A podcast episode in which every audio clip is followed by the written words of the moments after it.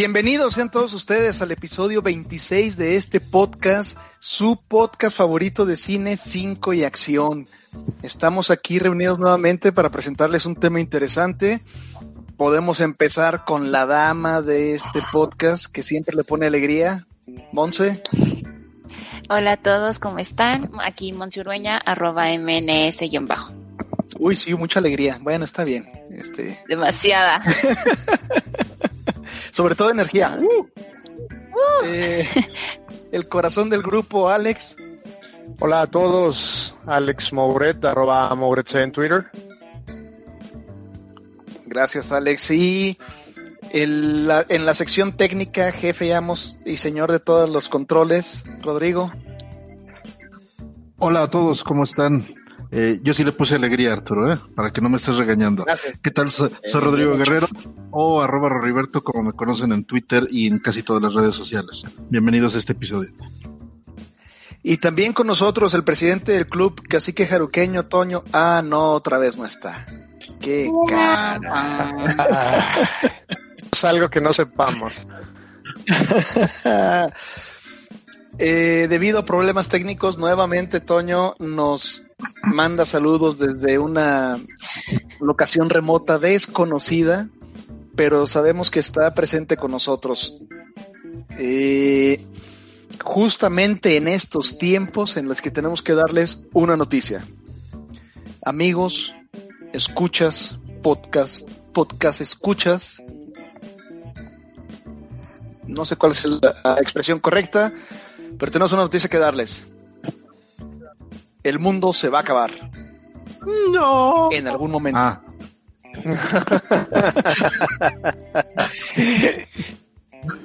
ya está. Y nos vamos a morir todos, también en algún momento.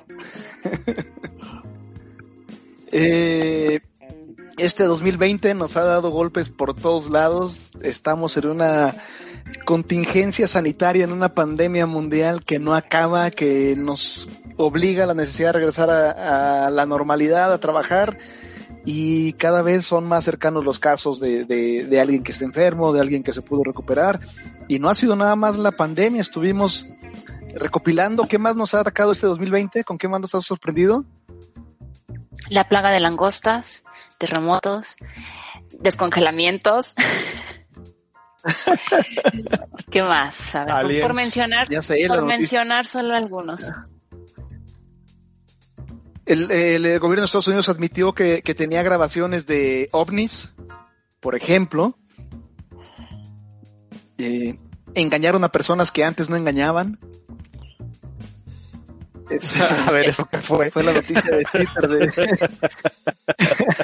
de, Will Smith esta semana. ¡Ah, de Oiga, fíjense. ¿Cómo no? Pues ahí fue el chisme. Rápido les menciono ya me nefasté mucho de las noticias y llevo como dos, tres semanas ausente en Twitter. Y hoy en la mañana mi hermano me empieza a mandarme no supiste, yo no, no supe, dice, es la esposa de Will Smith y me platicó todo el chisme y yo, ¡Oh! no, no sabía. en verdad, he estado muy alejada, muy, muy alejada de Twitter estas semanas. Es una de las opciones que uno tiene ante el inminente fin del mundo alejarse y no querer estar enterado de qué está pasando. La verdad, de hecho, exactamente. Lo hice por, por este, por bien propio y mentalmente, de que no, ya, ya no quería saber qué estaba pasando en el mundo. de hecho, yo, yo les platicaba hace un momento y, hoy tuve visita de, de, de, mis papás y platicábamos del tema de que hay una, una misión que está programando la NASA para el 2022, la misión DART, en la cual por primera vez la humanidad está invirtiendo recursos para desviar un asteroide, para probar la tecnología que se requeriría para desviar un, asteroide que se llama, lo llamaron Dimorphos. Esta, o sea, este asteroide va a pasar cerca, no está apuntando a la Tierra ni nada por el estilo, pero van a probar la tecnología para desviarlo. Y si lo están probando, es porque hay que meterle dinero para que funcione. Y ese tema, este tema de los asteroides. van a mandar a Bruce Willis. De hecho, en, en la misión cuando lo envían va a ir Tom Cruise. No, no, no, Tom Cruise no es. Tiene que ser Bruce Willis, acuérdate. Bruce Willis, ah, Bruce Willis, sí, de hecho. Armageddon. Todo esto Armageddon, todo esto nos ha dado el tema del podcast del día de hoy, que son películas apocalípticas. Y yo creo que todos los eh, actores de acción en algún momento han participado en alguna película eh, que habla de alguna manera de una posibilidad de apocalipsis.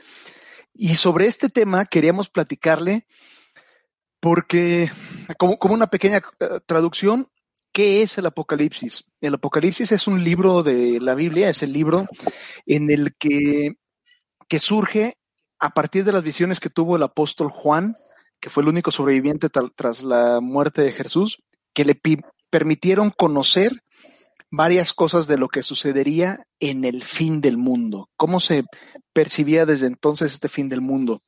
Y su misión fue escribirla para que todos tuvieran la oportunidad de enterarse y de prepararse para ese momento. Y en general los escenarios apocalípticos eran tres. Enfermedades, catástrofes o la llegada del anticristo, una, una creencia más apegada a la religión judío-cristiana. Eh, pero casi siempre está la oportunidad de que alguien cambie el rumbo de estas, de estas situaciones. Entonces, en enfermedades, pues está todo lo, eh, las posibles enfermedades que en aquel entonces se conocían, pero el apocalipsis misteriosamente o, atinadamente platicaba de calentamiento global, de el mal uso del medio ambiente, de provocar sequías, hambres, falta de agua, las catástrofes, pues lógicamente terremotos, eh, maremotos, etcétera. Y pues, insisto, la parte, la parte religiosa. Y con este tema nos pusimos como tarea poder hablar de las películas que eh, nos parecen más interesantes al respecto de temas apocalípticos y vamos a darle el primer turno esta ocasión a Rodrigo, nuestro especialista en Rory Movies, en temas interesantes, que va a dar una pequeña introducción a este tema también. Bien, eh, muchas gracias, Reverendo Estrada, por la introducción del apocalipsis. bueno, eh, bien, bueno, como bien lo menciona Arturo, pues este, esos temas eh, no son exclusivos de las creencias judio-cristianas, también hay en otras culturas y yo creo que a muchos nos suena últimamente el tema del Ragnarok, gracias a, gracias Marvel y películas de Thor, pero pues también hay en otras creencias, este, hay este tipo de sucesos, pero bueno, creo que a final de cuentas apocalipsis, apocalipsis ya es un término universal, a final de cuentas, pues la mayor parte de la, o buena parte de la, de la producción de, de contenido audiovisual, en este caso del cine, pues es, eh, es occidental, es producido eh, desde ese punto de vista y pues es, es la manera de que se ha extendido este término. bueno, entrando en el tema, quiero comentarles, eh, va a parecer que me voy a ir por otro lado, pero van a ver, van a ver cómo voy a regresar. En la semana estuve descubriendo, por decirlo así, a un, una actriz de los sesentas, cuyo nombre es Tura Satana. La estética de esta, de esta actriz, pues me llamó, me llamó mucho la atención. Es una, una especie de femme fatal, así muy, muy ruda. De hecho, en la, en la vida real era una experta en judo y esto le ayudó eh, después de pasar por muchas peripecias como bailarina exótica, como ahora sí que como vedette, eh, saltó al cine, hizo muy, hay muchas muy pocas películas, más eh, 13, de las cuales dos son las más famosas y estuve viendo en YouTube, estuve viendo el fin de semana eh, parte de, de lo que va a ser la, espero que sea la próxima Rory Movie, una película que se llama Faster Pussycat, Kill Kill eh, que es considerada como una película de culto del género exploitation. eh, perdón por la, perdón por lo curioso que suena el título. De hecho, es, es, es el sentido, más o menos, no es una película cómica, pero pues sí, sí es parte de que llevan ciertos temas al extremo. Justamente este tipo de género, explo, explo, exploitation o explotación, cine de explotación en español, eh, tiene, tiene, tiene muchas variantes. En general es un tipo de películas que explotan, por eso se llama cine de explotación, explotan un, un cierto tema en particular. En este caso de, de la película Faster Pussycat Kill Kill, eh, se trata de, de explotar el tema de la sexualidad, el abuso de drogas y la violencia. Eh, eso, pues más o menos en general trata de eso la película. Obviamente tiene un cierto argumento, pero es lo que más resalta, esa parte de la, la sexualidad muy, muy explícita de, de las protagonistas. Eh, hay muchos ahí como que bromas de doble sentido, este, situaciones así curiosas, muy sexosas, eh, y pues sobre todo hay mucha violencia y mucha acción con vehículos y, y también el, el, tema del abuso de drogas, principalmente alcohol, y por eso se, se llama de este modo, y específicamente este tipo de películas que mencioné es el sexploitation o explotación de los temas sexuales. Pero hay infinidad, hay muchísimos subgéneros del exploitation. Por mencionar algunos así rápidamente, está el car exploitation, que es explotación del tema de vehículos. Eh, por ejemplo, está Dead Proof de, Robert Rodríguez, está Mad Max, The Blues Brothers, películas donde resaltan mucho el tema de los, de los coches.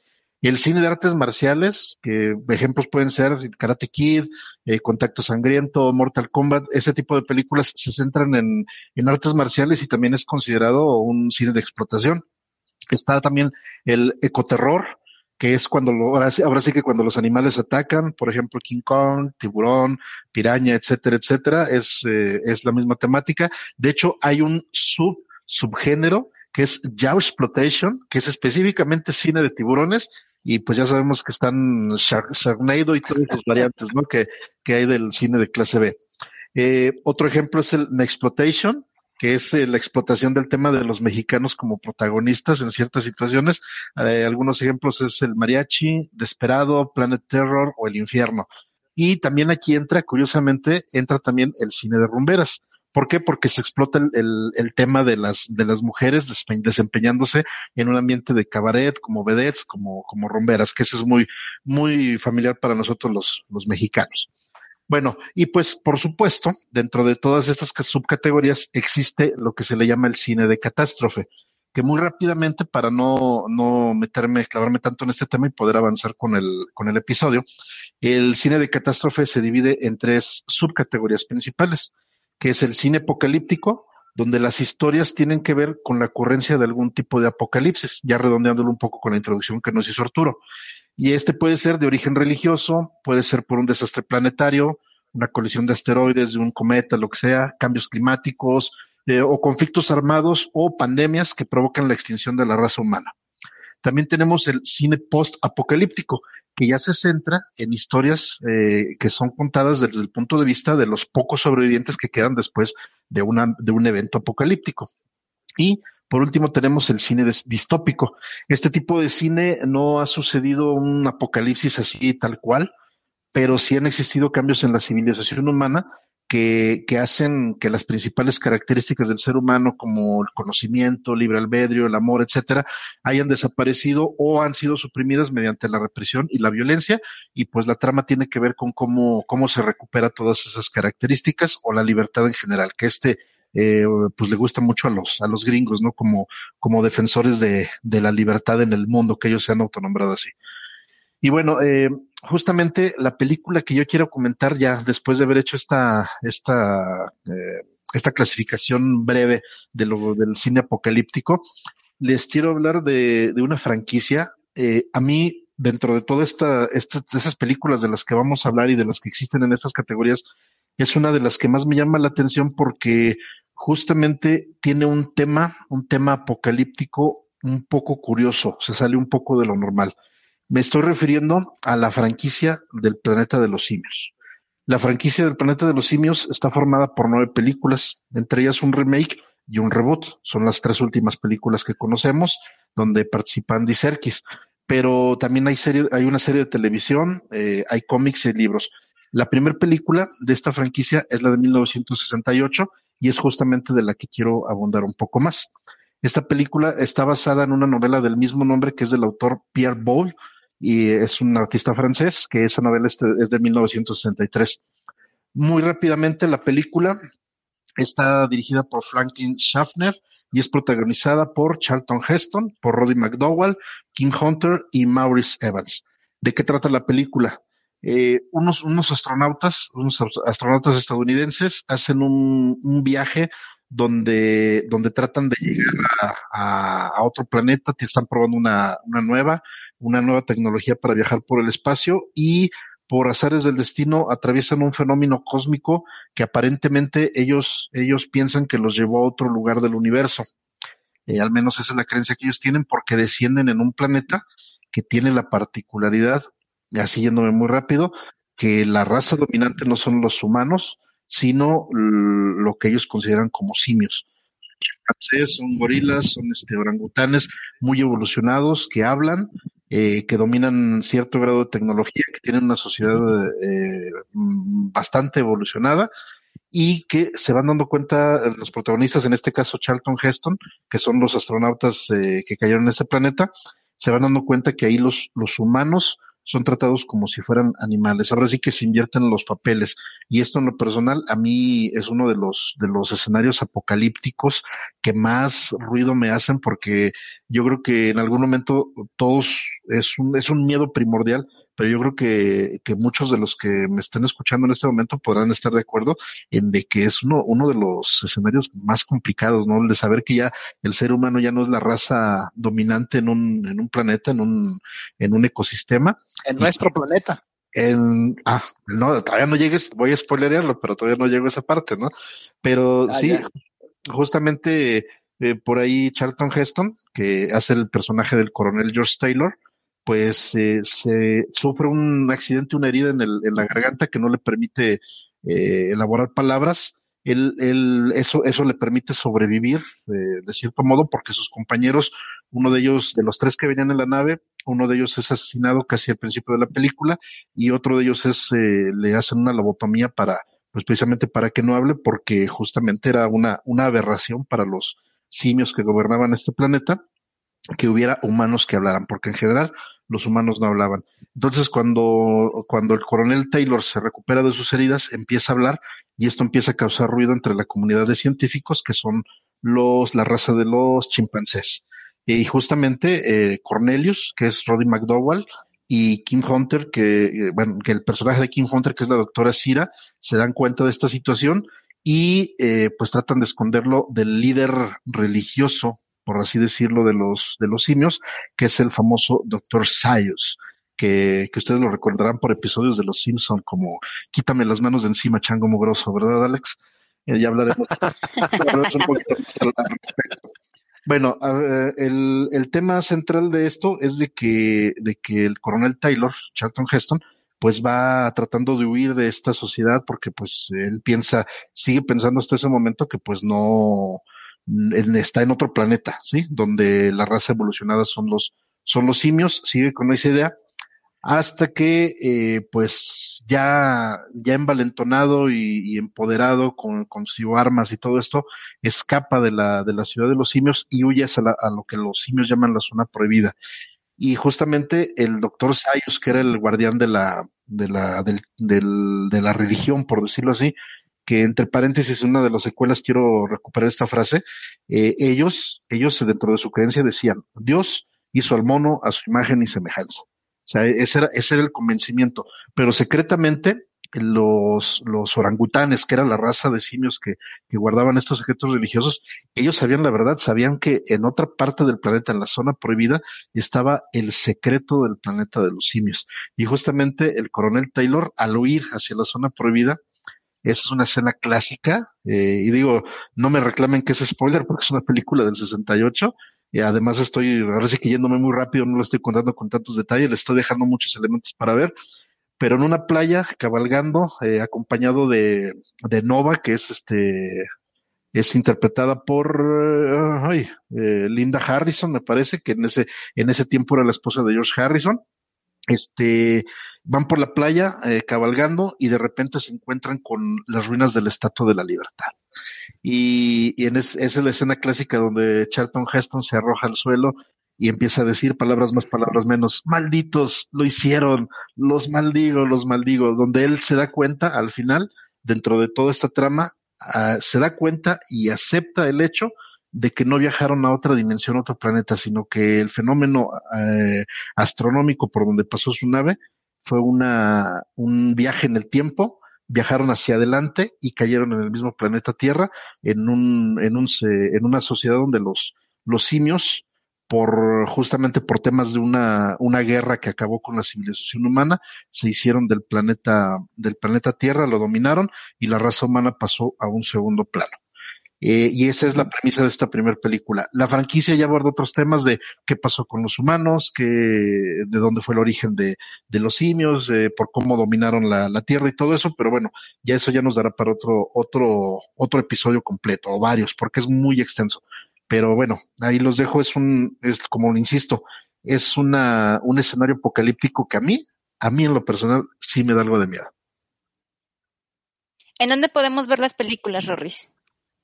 Ah, algo complicado, pero sí, si no me equivoco, hay algunas de ellas en Amazon Prime.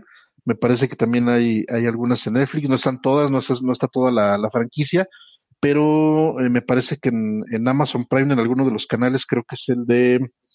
Eh, ay, se, los, se los debo, perdón, se los debo. Le, le, pedimos al becario que nos lo, nos lo confirme, pero sí en, en Amazon Prime pueden, pueden encontrarlo, en alguno de los canales de Prime. Fíjate que yo voy a confesar que solamente. Los, las últimas tres películas. Yo solamente he visto una película y no fue de las, de las primeras. Fue una que salió que como en el 2006, 2000, algo así. No sé cuál. Ah, Ando muy perdida en cuál de todas es.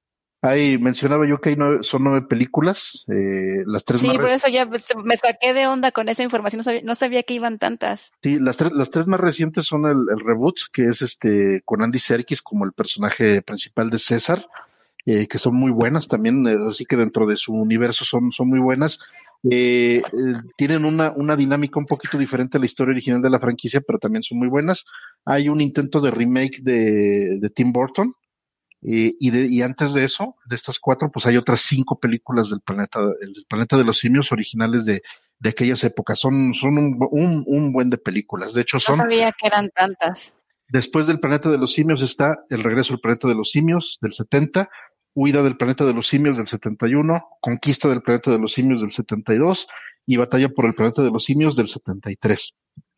Luego viene el, el remake de, intento de remake de Tim Burton, eh, que es, yo la consideraría como un punto aparte, porque pues ahora sí que ahí se quedó, está interesante, tiene cosas, cosas interesantes, pero él se puede dejar fuera del canon, por decirlo así. Y las tres nuevas de Andy Serkis, pues también son muy buenas, pero la, ahora sí que la. Porque ellas hablan del, del surgimiento, de cómo, de cómo hubo una, cómo los simios en general eh, eh, empezaron a, volverse, eh, evolucionaron para ser pensantes y generaron la guerra. Ah, es que, es que, es que justamente las cinco películas que menciono de los 70, 60, 70 tratan todo eso, pero necesitas aventarte las cinco para entenderlo. Y, y estas de esta nuevo reboot lo hacen tres y le recortan mucho a la, a la historia original. Pero no, les digo, nos alargaríamos mucho comentando al respecto. No nos alarguemos. ¿Qué les parece si pasamos a la siguiente película? Porque exactamente ese es uno de los escenarios donde los seres humanos ya no sean la raza dominante y hay muchas, este, si son aliens, si son, este, otro tipo de animales, hay series de televisión que tratan ese tema, pero hay uno interesante que nos va a platicar Alex. Alex, si sigues aquí. Sí, así es, Arturo, aquí con algunos problemas de internet, ya ves que es muy complicado hacer este tipo de grabaciones, pero listo para mi participación y presentarles mi selección para esta ocasión y tiene que ver con una de las películas que más me gustan y su nombre es Melancolía del 2011 por el director Lars von Trier.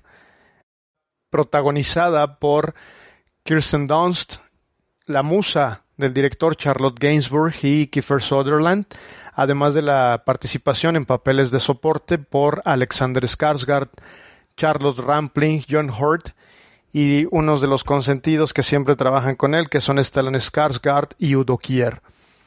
Es una coproducción danesa, sueca, francesa y alemana y forma parte de la trilogía de la depresión. La precede la grandiosa también El Anticristo y le sigue una muy polémica que se llama Nymphomaniac, volumen 1 y 2. Está rodada en Suecia en Bastra, Gotaland, y los exteriores fueron filmados en el castillo de Choloholm. ¿De qué va?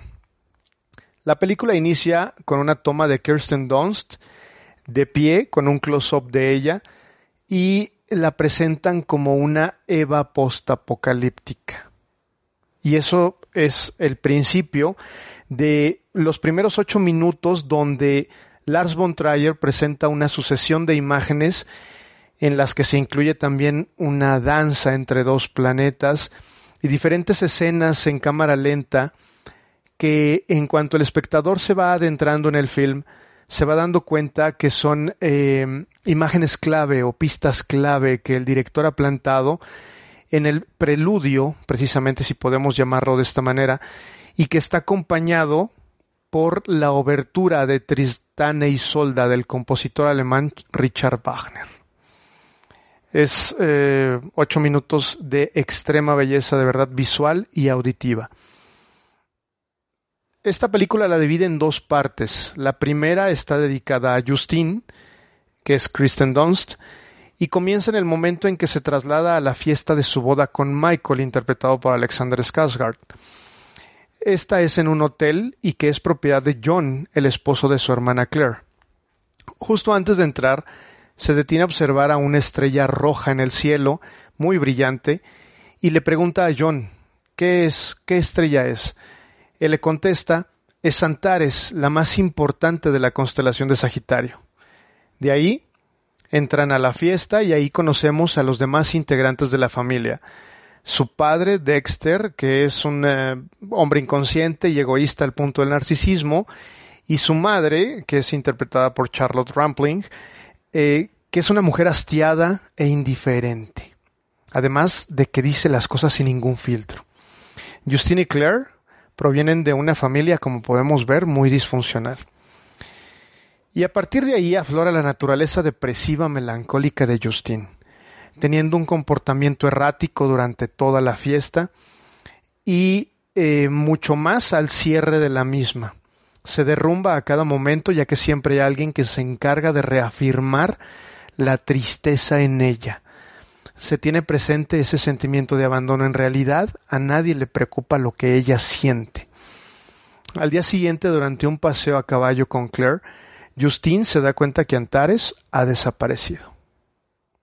En la segunda parte de la película, que está dedicada a Claire, a Charlotte Gainsbourg, Antares ha sido ocultado por eh, Melancolía, que es un planeta interestelar que se acerca peligrosamente a la Tierra.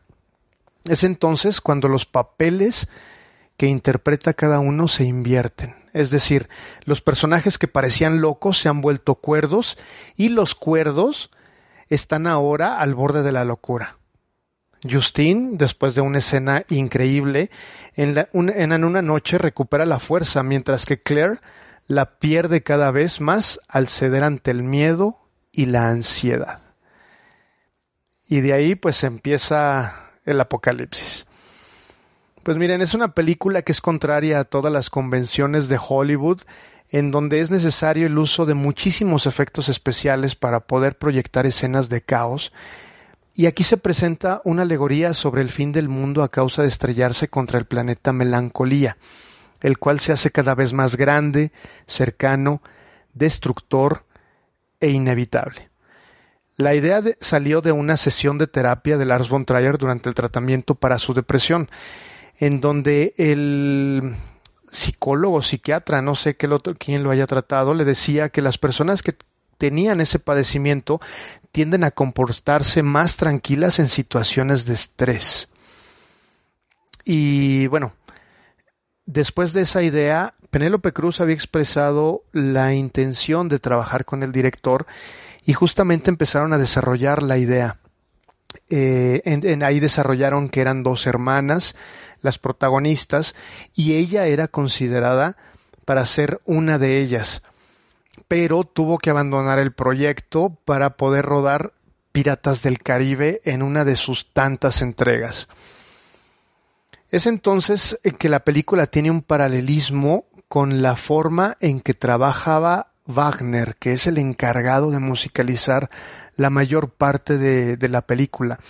Cabe destacar que es de las películas que más han tenido música incidental, digo, aparte de, Bailando en la Oscuridad, desde sus primeras películas.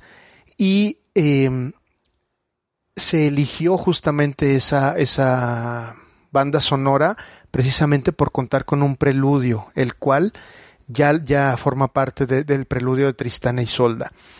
Esto, esta música fue seleccionada precisamente por una obra de, Marcel Proust, eh, En busca del tiempo perdido, en donde concluye que el preludio de Tristana y Solda de Wagner es la más grande obra de arte de todos los tiempos. Y hablando de arte, eh, hay varias escenas eh, muy interesantes que precisamente presentan arte dentro de, la película. La primera es en el preludio que presenta los cazadores en la nieve, pintado por Peter Bruegel, Bruegel el Viejo, en 1565. Así también en una de las escenas con Alexander Skarsgård, con Stellan Skarsgård más bien, eh, hay una alegoría, hay una representación de El País de Jauja, también por el mismo pintor, de 1567. Además, presentan en el preludio una Ofelia que fue pintada por John Everett Millars en 1852, que es una representación de la Ofelia que era uno de los personajes de la obra Hamlet de William Shakespeare y que también pertenece a em, el póster de la película en donde Kristen Dunst se ve majestuosa, de verdad, créanme que es majestuosa. Las actuaciones, de verdad, yo pienso que son em, muy inquietantes, pero además presentan una situación de mucha angustia y es lo que le transmiten al espectador. Si bien están en una situación en la que ninguno de nosotros que nos quisiéramos ver inmersos, pero aún así tienes esa angustia de cuando se va acercando cada vez más el planeta. Y eh, es una película que realmente nos hace pensar acerca del problema de la depresión, nos hace pensar de manera figurativa de cuando el mundo se acaba cuando también a ciertas personas sucumben ante ciertas enfermedades mentales. Y pues es una película a la que se le invirtieron más o menos un, total de 52, casi 53 millones de coronas suecas, un aproximado de 8 millones de, de dólares y recaudó casi el doble en taquilla. Y pues bueno, para cerrar ya mi comentario, eh, Melancolía es una película que nos demuestra que no es necesario contar con grandes efectos especiales, decir o, mostrar catástrofes a detalle para lograr un fin del mundo que pueda ser realmente estruendoso, en donde lo acompaña, vuelvo a decir la palabra majestuosamente, ah, los acordes de la música de Richard Wagner. ¿Cómo ven? Vaya película que propones, Alex. De hecho, me parece muy interesante esto que comentas que Penélope Cruz era la que estaba destinada, bueno, que estuvo trabajando en el proyecto y que originalmente ella es la que iba a hacer el papel, supongo que terminó siendo Kirsten Dunst, que así por cuestión visual no sé cómo se hubiera visto la película, qué, qué tono hubiera tenido la película si hubiera sido Penélope en lugar de Kirsten. Mira, eh, Charlotte Gainsbourg es una chica de cabello castaño y la verdad pudo haber sido a lo mejor un poquito más parecida la, la posibilidad de, de, de, ser hermanas, ¿no? Entonces, pero en realidad la verdad sí me parece una muy buena actuación, tanto que pues como les dije, le valió la alma de oro en el Festival de Cannes. Sí, es uno de, las de los uh, factores que tuvo la película muy bien, muy bien trabajados. Y no sé cómo lo consideras tú, Alex, pero esta fue la película con la que comenzó la década, según yo, Lars von, Lars von Stripe, nunca lo puedo decir de manera correcta, a la primera. a Neymar. A Neymar, ¿por qué más? Tu amigo Lars. Mi amigo Lars. Tu amigo Lars este, comenzó con, eh, esa película la década y, y, y, lo posicionó muy bien otra vez en, en, en, en, una década que estuvo, que estuvo presente. Que lo hizo estar presente, pues. Digo, después de que lo, lo castigaron siete años después de, de su eh, sí, eh, y Infomanía no, no, no, no pasó ahí, pero regresó en 2018 con una película que vimos se llama La casa que Jack construyó y que comentan que la mitad o más de la mitad de la sala de proyección salió. Se salió. Ay, sí, sí es cierto. Eh, Hubo mucha controversia con esa película. Efectivamente, dejaron participar en la competencia, fue una, nada más como una proyección para la prensa, los miembros del equipo. Pero sí, la verdad, es un director muy especial en todas sus películas. Generalmente con todas sus protagonistas sale mal, hombres, mujeres, con quien sea, porque la verdad es una persona que es ciertamente muy, muy controversial, muy polémico. Que Melancolía es una joya y es una de sus mejores películas, si no es que es su mejor película, pues la verdad, eso es indiscutible. Y pues bueno, espero que la vean o las que ya lo hayan visto, que puedan mirarla con otros ojos ya después de lo que les acabo de platicar. Muy bien. Pues vamos a hablar de otra película aprovechando el cambio. Y justamente, Monse, va a cambiar un poco el tema de hablar de eh, escenarios donde el apocalipsis viene de fuera, viene de, de, fuera del planeta Tierra, a uno bastante interesante. Creo que de los que tenemos preparados, el único que habla de temas religiosos, pero de una manera muy original y muy divertida. Monse, ¿de cuál nos vas a hablar? Una de mis películas de comedia favoritas, This is the End. Es una película del 2013, en español se llama Este es el fin. Los directores son Seth Rogen y Ivan Goldberg. Esta película está basada en un cortometraje que se llama Jay and Seth versus The Apocalypse. Está en YouTube por si quieren verlo. Dura 8 minutos, 8 minutos 40 y presenta al actor Jay Baruchel. Eh, yo a este chico lo conozco conozco no por películas, lo conozco porque él es este, el protagonista de una serie que me encanta, se llama Man Seeking Woman, búsquenla por medios alternativos porque creo que en otros medios no está. Y Seth Rogen, están estos dos, estas dos personas en un apartamento y ya están como uno harto del otro porque están sobreviviendo juntos y este al final eh, pues escucha, empiezan a escuchar como, como ruidos raros, ¿no? Pero en sí nunca te mencionan que estén en el apocalipsis, pero tú ves la manera en la que viven en el departamento y pues sí está así como que ya muy, muy precario el asunto. Entonces, esta película, This is the End, se basa en este cortometraje de que estos mismos actores, o sea, Jay Baruchel y Seth Rogen, haciéndola de ellos mismos, van a una fiesta a la casa de James Franco. Es muy importante lo que voy a decir. Todos los personajes se interpretan a sí mismos. Bueno, más bien, todos los actores se interpretan a sí mismos. O sea, es James Franco siendo James Franco. Aparte, eh, la manera en la que presentan a es como, ¿cómo decirlo? Es la, la, la visión que tenemos de ellos, pero exagerada. O sea, James Franco es un ex, eh, excéntrico, egocéntrico, que tiene como alguna fijación por los penes. tiene un pene gigante, que es algo que se me, no sé si están de repente como, si vieron el, el de, de James Franco, ahí de repente como que le mencionan que como que hay algo raro ahí. Bueno, este es el personaje de James Franco este Jonah Hill es esta este personaje, este gordito adorable, pero como ya, ya estuvo nominado un Oscar, ya de ahí no lo bajas. O sea, es adorable, pero a la, a la vez es como de, oye, yo ya gané un, o sea, yo ya estuve nominado a un Oscar. O sea, yo ya estoy a la altura de George Clooney. Seth Rogen es el tipo que se la pasa fumando mota. O sea, son ellos mismos, pero exagerados. Mm. Y es, es una, son unos personajes que no te caen mal. Algo, algo que también quiero hacer como hincapié es que si te gusta el tipo de comedia de ellos, te va a la película. Y si no, pues perdón por la recomendación que te estoy haciendo. Eh, tipo de películas me refiero, por ejemplo, a Pineapple Express, a Superbad, como este tipo de, de comedia muy específica. O sea, el target de This is the End sí es algo muy específico.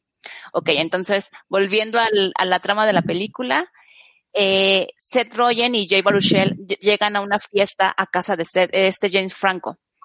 Y eh, te encuentras a cada actor que te da risa. O sea, no te imaginas una, más bien te imaginas las fiestas de los actores así, pero es muy gracioso. Está Michael Cera drogadicísimo. Hay una parte en la que Michael Cera está junto con este Jonah Hill y con McLovin. o sea, como este crew de Superbad sale Rihanna, Aziz Ansari's, eh, Mandy, eh, Mindy, ¿cómo se, perdón, esta, ay, Mindy Kaling, y, te salen muchas personas. Entonces, estando en la casa de James Franco, empieza el apocalipsis, pero el apocalipsis de la gente buena va al cielo y la gente mala va al infierno. Obviamente, todo este grupo de actores va al infierno y tú estás viendo cómo se están muriendo. Es muy gracioso ver a estos actores morirse, muy gracioso. Solamente quedan pocos sobrevivientes y de eso va la película, que están sobreviviendo en la casa de James Franco. Es una película muy graciosa, es una comedia que en ningún punto la sientes aburrida o pesada, siempre sale con una estupidez más estúpida que la anterior, pero en el buen sentido. Hay un cameo de Shining Tatum que, que creo que es Shining Tatum como nunca te lo imaginaste ver. Emma Watson, sale Emma Watson siendo una kick o sea, una mujer bastante empoderada. Eh, hay una escena en la que en la que uno de los sobrevivientes dice, "Ay, es que quiero preguntarle a Emma Watson cómo se grabaron muchas escenas de Harry Potter porque tengo esa duda. quiero saber cómo está grabado Harry Potter."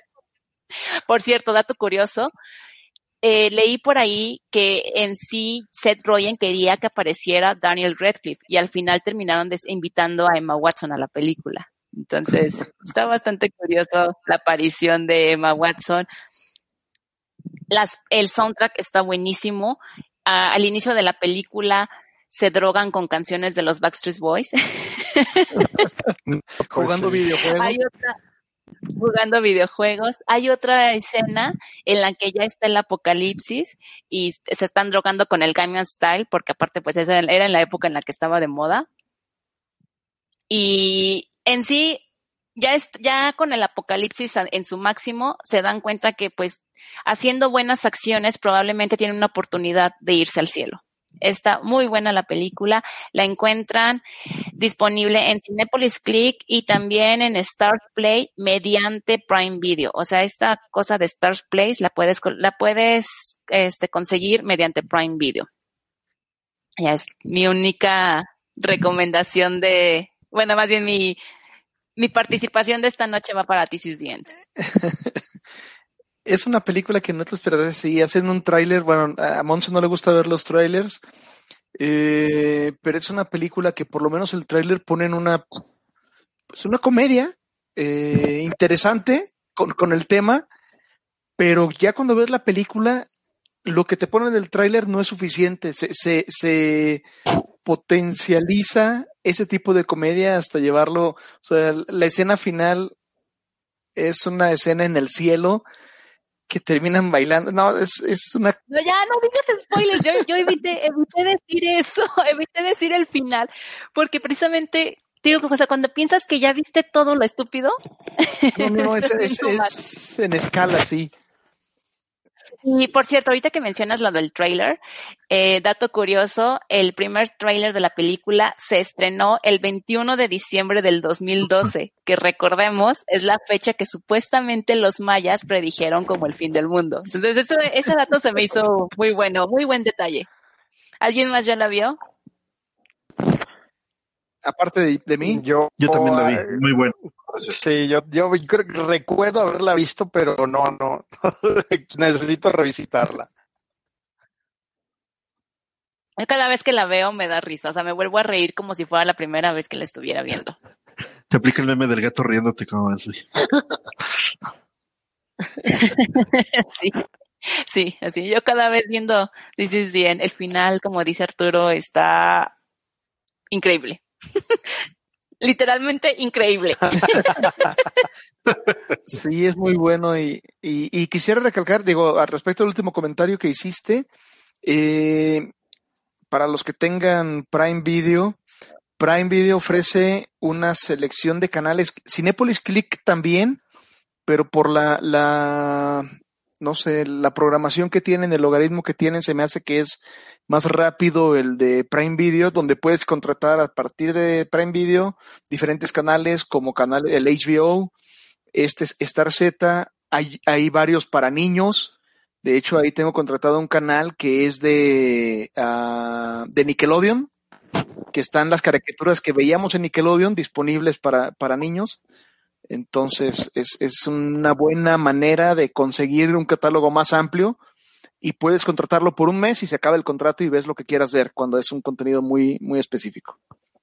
Ay, de hecho, yo lo que hice para, para volver a ver eh, This is the End, eh, yo la había visto en el catálogo de Prime y anoche que le quise dar play, pues me di cuenta que no estaba incluido en Prime, en Prime, sino que estaba en un canal dentro de Prime y lo que hice fue tomar mi prueba gratuita de siete días. Entonces pueden ver la película sin tener que pagar. También está en Cinepolis Click, ¿es? Sí, también está ahí. Sí. Entonces, por favor, véanla, pero sí quiero ser como muy puntual en el hecho en que es una comedia que probablemente no a todos les va a gustar. Sí, sí, sí. Seth Rogen tiene su propio estilo. Hizo hace poco la de Good Boys con unos niños. También muy a su estilo, muy, muy a su estilo, muy interesante. Y justamente hablando de esta, de estos medios alternativos pero legales, para buscar, para ampliar el catálogo, la película de la que voy a hablar justamente también está en el catálogo de Prime, pero en una nueva versión o en una nueva modalidad donde eh, amplió su catálogo para México Prime, pero bajo la modalidad de renta o compra de películas. Y esta película de la que voy a hablar se llama Seeking a Friend for the End of the World, o en, en México la conocimos, la traducción literal, Buscando un amigo para el fin del mundo, salió en el 2012. Es una película en la que actúan Steve Carell y Kira Knightley. Kira Knightley de Estrada, también la conocemos así en, en, en México. Este. Ah, es preciosa Kira Knightley, pero bueno, eh, no vamos a hablar de eso, eso le toca hablar a Monse en su. Es rarita, de hecho. Alguien le van a, como de alguien le van a pegar con el sartén cuando escuchen este, este capítulo. esta, esta película fue dirigida y escrita por, por Loren Scafaria. Es la, es su primer trabajo de dirección, pero ya había trabajado como guionista, como, escritora en, otras películas pero esta es la que se considera como su ópera prima. Ella es la directora que pueden ubicar porque el año pasado dirigió y escribió y también produjo la película de Hostlers con Jennifer López, que, que fue muy mencionada en los Oscars, aunque no estuvo nominada, justamente por el no haber estado nominada porque pensaron que esta película iba a llevar a la, a la por lo menos a la nominación a Jennifer López por, por actriz de, reparto. Eh, ¿De qué trata esta película? Habla, lógicamente, del, del, fin del mundo, pero me gusta mencionarla como, como un escenario alternativo a qué hubiera pasado si los personajes de Arma si Bruce Willis no hubiera logrado desviar el, el asteroide, que no hubieran destruido el asteroide que destruyeron. Porque la primera escena es una escena donde está Steve Carell en el carro con su esposa eh, escuchando la radio, escuchando la noticia donde dicen, eh, tenemos que anunciarles que la misión que había mandado la humanidad para desviar el asteroide fracasó y en exactamente tres semanas va a estrellarse el asteroide con la Tierra y va a acabar con la humanidad. Pero mientras tanto, seguiremos haciendo el conteo aquí en la radio y mientras escuchan su música favorita. Y sigamos adelante. y en ese momento, la esposa de Steve Carell lo voltea a ver y se sale del carro y se va corriendo.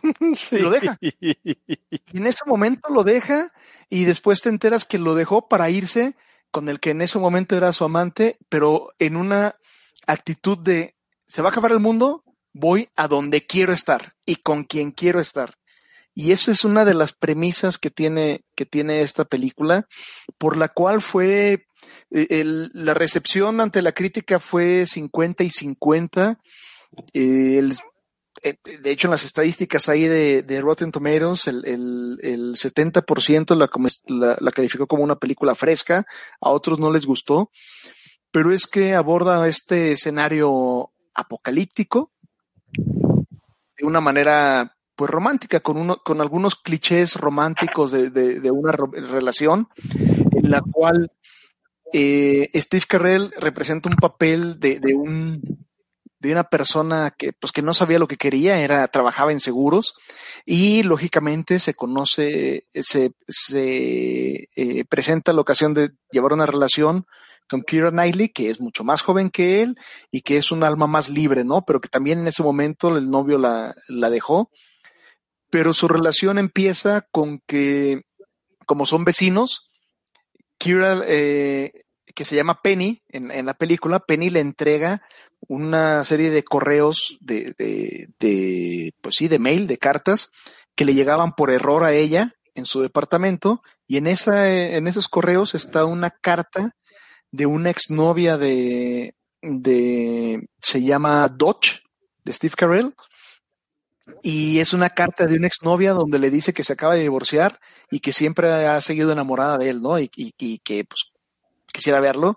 Y este señor lo toma como una oportunidad y después de que empiezan pues las revueltas en la zona donde viven, se proponen ayudar entre uno y otro porque ella quería estar con sus papás que viven en, Inglaterra y él quería ir a ver a, a, a esta chava a, a, la que le declaró su amor. Y entonces la película se desarrolla, e, e, insisto, en una, en una cuestión más de tipo romántico, de cómo se van conociendo y van aprendiendo de que no era necesario, eh, que, la felicidad no es donde la estaban buscando, ¿no? Si está, sino que está más presente, está en, en, en un poco de la vida diaria. Pero la parte interesante es que eh, bueno, sí es, sí es un poco de spoiler, pero es, es, es, de, lo que va la película. A final de cuentas, es una película de cómo se salva el mundo, sino de cómo enfrentas los escenarios del fin del mundo. Eh, ahí, de hecho, termina en una escena donde están abrazados eh, Penny y Dodge, que, que es cuyas frases, diálogo se volvió en ese momento así como un icono de, cómo se terminan despidiendo eh, o cómo terminan recibiendo el fin del mundo. Yo tengo que confesarla, no, la, en el cine no fue muy bien recibida. Yo la vi ya en, en Netflix, estuvo mucho tiempo en Netflix eh, y ya recientemente la quitaron, pero tengo que eh, confesar que me sacó un par de lágrimas ese, ese final, de, a mí se me hizo, se me hizo emotivo, pero pues no soy muy mal, no soy muy difícil para que me saquen lágrimas las películas, entonces. Eres una tía, la tía Arturo. De las, de las partes interesantes de la película, pues a resaltar, hay, hay una serie de diálogos cuando dice podríamos habernos conocido antes y, y, y, y, la respuesta es nos conocimos cuando nos teníamos que conocer. Y hay una cuestión interesante que aunque la película es del 2012, hay un, una escena donde se ve un periódico de cuando se da la noticia y, y dice que esta, este fin del mundo es alrededor de marzo del 2021.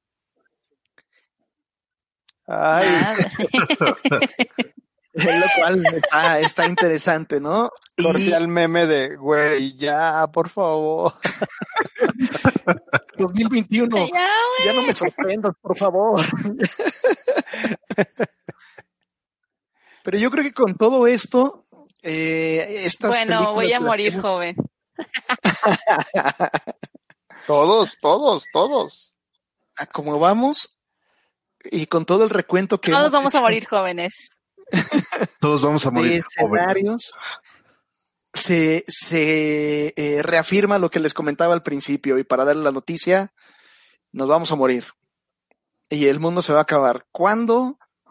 No sabemos, pero estas películas nos plantean una serie de, de escenarios donde te cuestionas, pues, ¿qué harías tú, no? O sea, independientemente de cuál es el, eh, la situación o la causa de este fin del mundo, que la lógica nos dice que a alguna generación le va a suceder, ¿eh? O sea, alguna generación va a tenerse que enfrentar con este escenario de que ya es con nosotros.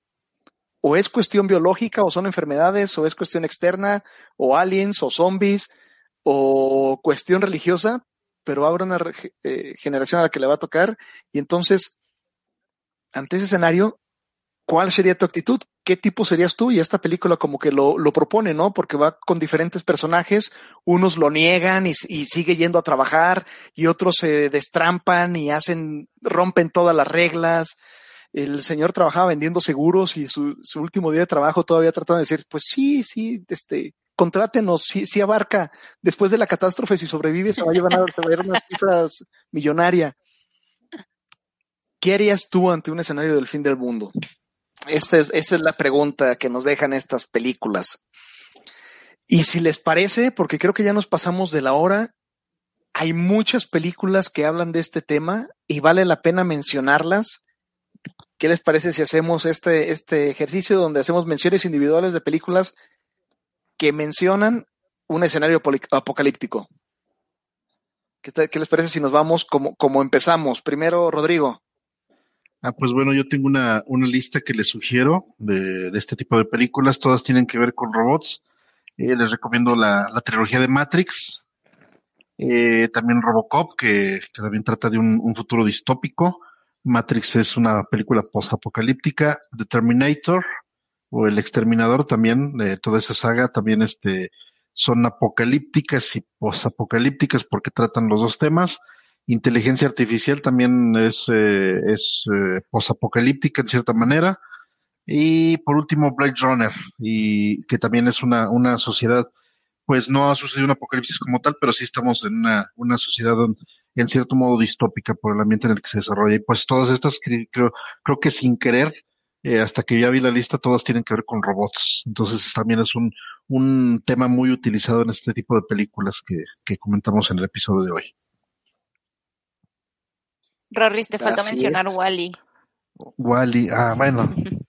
Oh, Wally, y eso ¿cómo pos, no? pos, También es de robot es, pos, y también es post-apocalíptica. es correcto. La pueden, Tan bonita ella. No lloré. Con, tengo que aclarar que con eso no lloré. Casi. pero Ay, no. tía. Alex. Gracias, tía. Oye, este, complementando a la recomendación de Rodrigo, aparte de Blade Runner, tienen que ver Blade Runner 2049 de Denis Villeneuve. Creo que ya hemos platicado de ella en algún episodio. Eh, una que siento que es como, como algo muy vigente, aunque exacerbado, la de Guerra Mundial Z con Brad Pitt. Eh, al principio de la pandemia y pues creo que sí me sentí como muy, muy en el lugar, ¿no? Eh, la de la gran infravalorada de Alfonso Cuarón, Hijos del Hombre, eh, es una cuestión de, pues, eh, de enfermedad, de, de, no sé, o sea, es una sociedad que se está. Y por último, La Guerra de los Mundos, eh, con Tom Cruise, que siempre nos tiene asegurada una buena dosis de en sus películas. Muy cierto. Tom Cruise, el que va a ir a salvarnos en la vida real de un asteroide. Cierto. Chaparrillo, pero bien que hace sus escenas súper buenas. Sí, con las que puso ¿Cuántos el- años? ¿58 o cuántos? Acaba de cumplir años. Sí. Sí, creo que cumplió 52, me Sí, parece. una cosa por el estilo.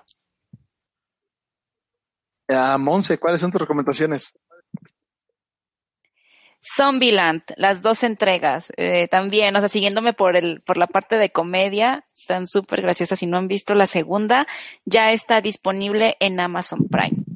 A Quiet Place, que también, de hecho, ya hablé de ella, la mencioné como una de mis películas favoritas de la década. No, no recuerdo el episodio, pero ahí la, ahondé, un, un poco más sobre esa película. Es escrita y dirigida por John Krasinski, que creo que ya está bastante popularizada la película y es- estamos esperando la segunda entrega que se iba en marzo, pero pues pandemia y no sabemos cuándo va, cuándo va a ser el estreno. mi tercera recomendación es Snowpiercer, que igual ya le he mencionado muchísimas, muchísimas veces, de Bon Joon-ho. Está disponible en Prime. No es la serie que está en Netflix. La serie está basada en, pero la película está en Prime. Y una de los noventas de, mm, de Ethan Hawke, Gattaca. Esa me parece que está en Cinepolis Click, bastante buena. Ciertamente, una muy buena recomendación. Y yo me voy a ir con los clásicos que la década pasada se hicieron uh, famosas por, porque aparte formaron parte de, de, un ciclo de películas que al mismo tiempo sacaban los mismos temas. Y estoy hablando de que el mismo año, del 98, salieron Impacto Profundo y Armagedón, dos escenarios de qué pasaría si un asteroide se dirigiera a la, al planeta Tierra y ambos, una sí lo impiden, en la otra no, pero formaron parte del, del, del cine de los noventas, apocalíptico, en el 2007 y las otras dos que voy a hablar son de Will Smith, que ha estado en la... ha estado en las noticias esta semana, pero yo lo menciono por cosas buenas que hizo. Soy leyenda, a mí me pareció una muy buena película, una película apocalíptica de enfermedades, donde aparte termina hablando de enfermedades y de zombies. Y El Día de la Independencia, un clásico, un clásico de acción, de comedia, y que esta semana también estuvo en las noticias porque lo que, a lo que entiendo el presidente de Argentina copió su discurso del, del discurso que hizo el presidente de Estados Unidos en la película, lo cual es graciosísimo que lo hayan hecho así. Y en el 2016 hubo la, la, la parte 2 de esta película. Esas son las que yo recomendaría ver. Era un alcalde de, de, de una región de Argentina, ¿no? Algo así. Sí, ¿Era alcalde? Sí, pues, o diputado, algo por el estilo, no el presidente. Ya. Quien haya sido, aplausos al becario por su calidad cinéfila. Tiene buen asesor, tiene buen asesor el becario. Vaya. y viendo esto, hay muchas, hay, el, el tema del apocalipsis ha dado al cine y a la televisión una cantidad de guiones y una cantidad de escenarios que, como mencionaba al principio Rodrigo, tienen mucho de dónde explotar. Cortos con solamente una hora con todo este. Nos gustaría que nos dijeran cuál es su película apocalíptica favorita, cuál es la que eh, presenta un escenario que tal vez no se haya otras de una, visión distinta o simplemente la que los haya gustado más. Esperamos sus comentarios, esperamos que este episodio les haya gustado. También el episodio de la semana pasada, la cápsula de, de Alex, en la que nos habló eh, de una de sus películas favoritas de del año pasado. El Midsommar. Midsommar. Midsummer. Y la próxima semana estaremos escuchando una cápsula nueva que, si no me equivoco, le toca a Rodrigo o a Monse. A mí. A Monse. Tendremos nueva entrega de Butacas Mojadas. Uh. Espérenla, va a estar. Estuvimos platicando de ella. Creo que va a ser muy buena. Me mandó un WhatsApp el becario dice que va a estar buena esta próxima. sí, esperen la próxima. Ya es la tercera vuelta de las cápsulas. Hablé, el becario que ya está fuera de la butaca.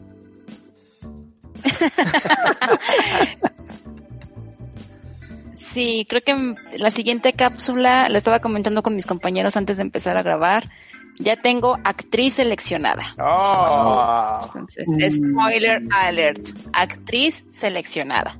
Lucha Villa. Aplausos para eso. Para que estén al pendiente. No te Carmelita Salinas. Sin el, sin el comentario. Salinas. Carmelita Salinas, ¿no? Ay, no, qué. Y pues no queda otra cosa que despedirnos, agradecerles haber escuchado nuevamente. Eh, por ahí tuvimos algunas fallas técnicas, esperamos que no eh, causen problemas en, en, la continuidad y escucha de este episodio. Gracias Alex y esperamos verlos pronto. Estamos aquí nuevamente con mucho gusto trabajando con ustedes y para ustedes y los vemos pronto. Pronto se despide Arturo Estrada, arroba Arturo EST en Twitter y les recuerdo que nos pueden seguir en nuestras redes sociales en arroba 5 y acción MX en Twitter y en Instagram. Eh, y escucharnos en Spotify donde ya están todos los episodios. Eh, pueden escucharnos desde el, eh, desde el primer episodio, desde el episodio 2 creo que es el que está disponible, eh, Rodrigo. No, ya, No sé si el primero se subió. Ya desde, desde, el primero, desde el primero lo pueden escuchar ya. Excelente. Y también en Apple Music. Despídense amigos. Monsirueña, arroba MNS-bajo. Alex Mouret, arroba C, saludos. Cuídense. Y se despide de ustedes Rodrigo Guerrero, arroba Roriberto. Cuídense mucho y nos escuchamos en el próximo episodio. Un abrazo a todos, sigamos cuidándonos, usen cubrebocas. Hasta pronto. Adiós. Bye.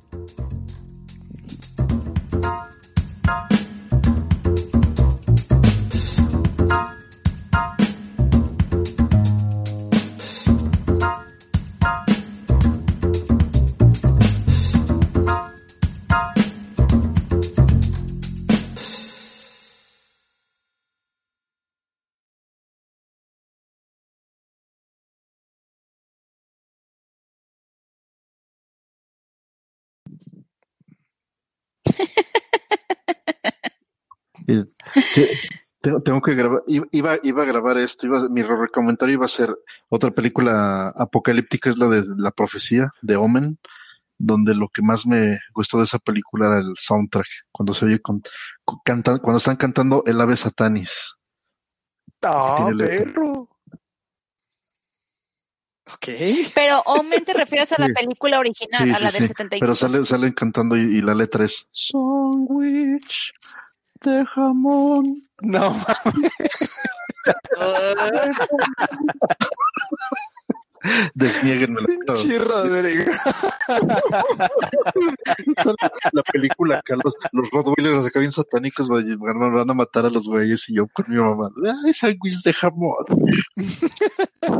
Oh.